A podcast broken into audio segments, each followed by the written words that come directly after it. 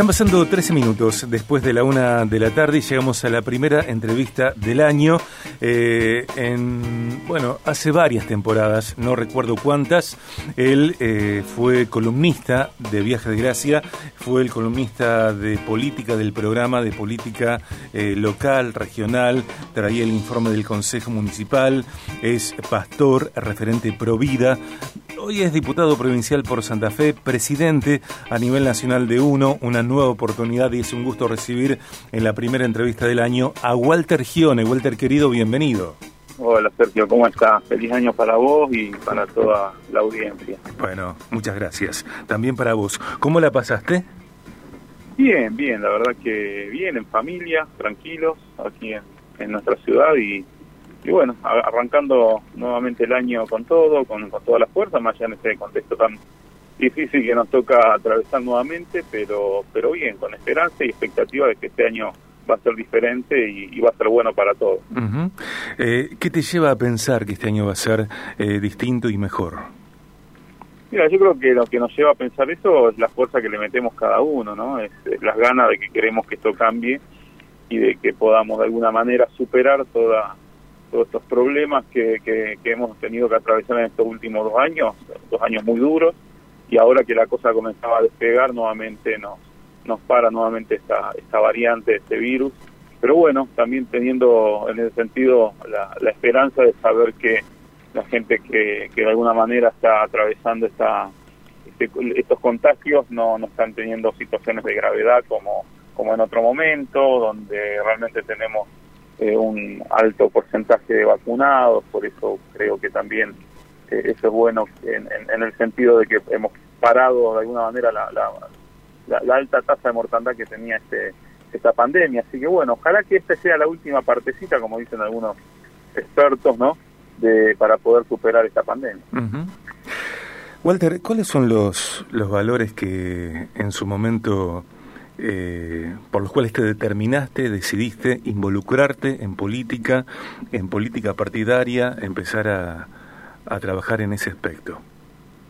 creo que el valor máximo que todos tenemos, que me parece que es lo que de alguna manera siempre prima ante estas decisiones que tomamos, es justamente el amor al prójimo, ¿no? Yo creo que cuando uno cuando uno hace el bien a, las personas, eh, eso eso creo que siempre es bueno, siempre va a traer una buena cosecha a nivel personal y familiar. Y la política debería eh, volver a hacer eso, ¿no? Es, siempre la, idea de poder trabajar por el bien común y por el bien del otro, no por el bien de uno mismo, sino eh, haciendo bien a, los, a los demás, haciendo bien al otro, al prójimo. Eh, de alguna manera uno se siente bien y podemos de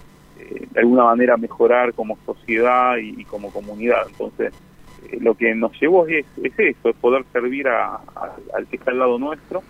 y, devolverla a la política, que es una herramienta muy, muy importante, muy sana, pero que en manos de personas incorrectas se transforma en algo que a veces la gente termina eh, de alguna manera eh,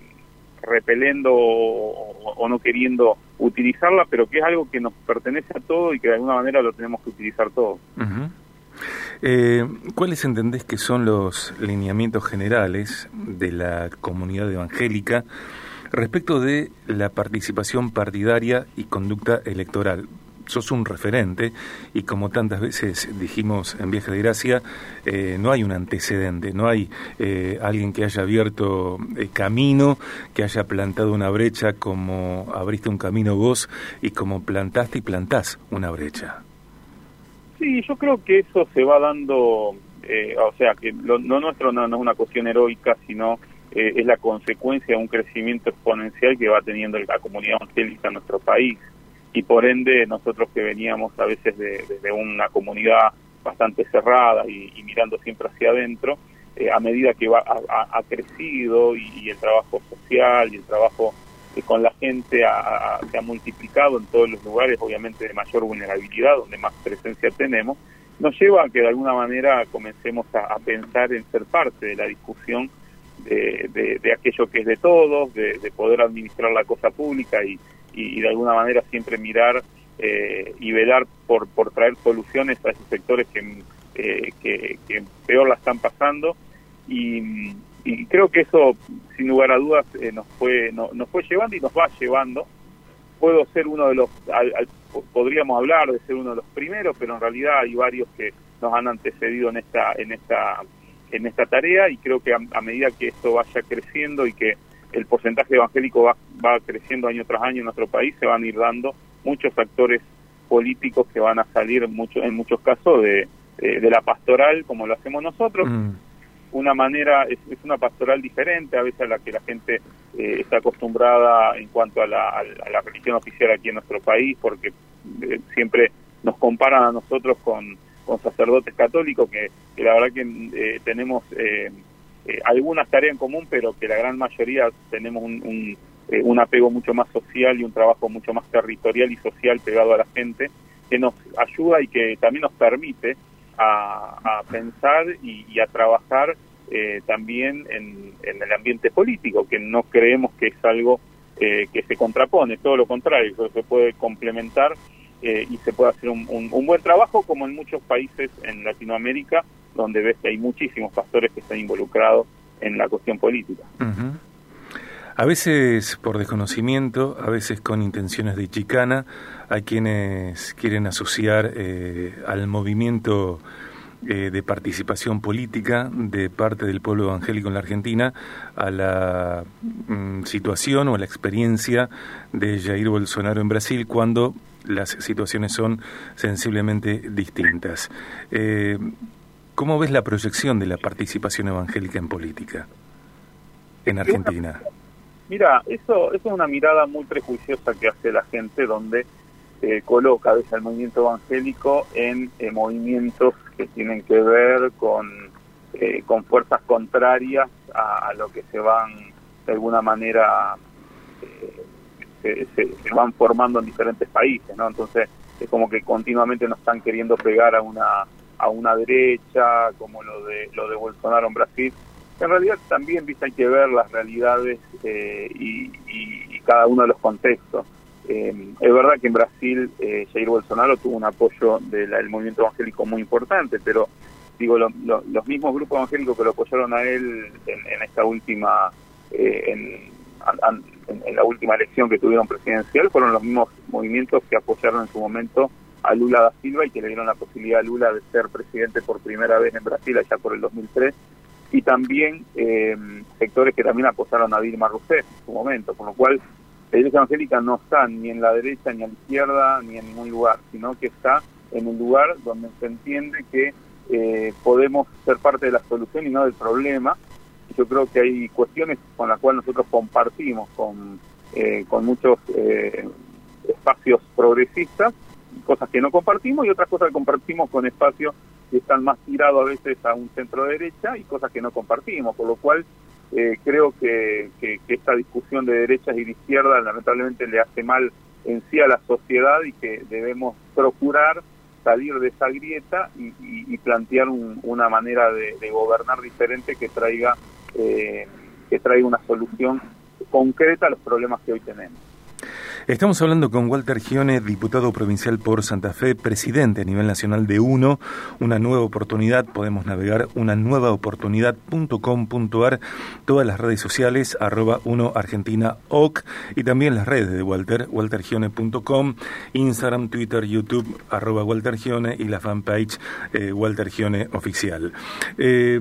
¿Cuáles entendés que son las causas, Walter, por las que eh, uno justamente está creciendo a nivel nacional eh, cuando las, a ver, las realidades, entre comillas, no son exactamente las mismas en los diferentes lugares donde uno encuentra eh, adherentes, adeptos y seguidores? Mira, Sergio, creo que primero es porque hemos planteado una, una construcción política a largo plazo y no, no no, no nos hace daño esa desesperación por la próxima elección. Eh, eso es lo principal, lo, lo que nos hemos propuesto. Y posiblemente algunos dirán, bueno, ese crecimiento no es tanto porque no lograron cierta cantidad de representantes en los lugares donde han competido, pero sí hemos sido el complemento en muchas provincias del trabajo que de alguna manera ha triunfado en estas últimas elecciones dentro de lo que es el frente opositor, donde tuvimos lugar eh, para poder participar. Entonces, nosotros en ese sentido, al no desesperarnos y, ser en, en el sentido muy crítico, o sea, tratar de construir una masa crítica para poder pensar nuestro país a futuro, para los próximos 30 años, sabiendo que no podemos estar en esta grieta continuamente, eh, que nos lamentablemente que nos va llevando a tener mayor desocupación, mayor pobreza, mayor inseguridad, sino buscarle la vuelta a esto, entendiendo que tenemos que sentarnos a la mesa con todos los espacios políticos, desde de, un ala y de la otra, o sea, no, no podemos ser sectarios ni decir con ese hablo, con ese no hablo, yo creo que eh, este país eh, vivimos, eh, hay, hay que aceptar todos a todos lo que piensan de manera totalmente diferente, pero buscar de alguna manera el consenso y los acuerdos para sacar adelante esta situación y poder de alguna manera tener una agenda prioritaria que sea una política una política a largo plazo que, sea cual sea el, gobierno de turno o el, o el, partido que gobierne se pueda llevar adelante no y yo creo que uno está trabajando en ese sentido, por eso que hay mucha gente que de alguna manera se va acercando, va trabajando junto con nosotros, y, bueno, nosotros, vuelvo a repetir, no queremos, nunca fue nuestra intención de construir para alimentar más la grieta, sino de alguna manera comenzar a, salir de un lugar bastante extremista que varios estaban de alguna manera ocupando y, y venir más a un lado más conciliador, más de consenso y de poder trabajar, hoy dentro de un, de un frente que hoy es opositor al gobierno nacional, pero que nos da la posibilidad también de acercarnos también al, oficialismo y comenzar a dialogar, comenzar a hablar y ver de qué manera podemos eh, construir una política responsable para las próximas generaciones. Gracias por esta entrevista, gracias, eh, bueno, por este vínculo con Viajes de Gracia desde hace tanto tiempo. Estamos siempre cerca, estamos atentos y por supuesto en 2022 eh, que sea lo que Dios quiera.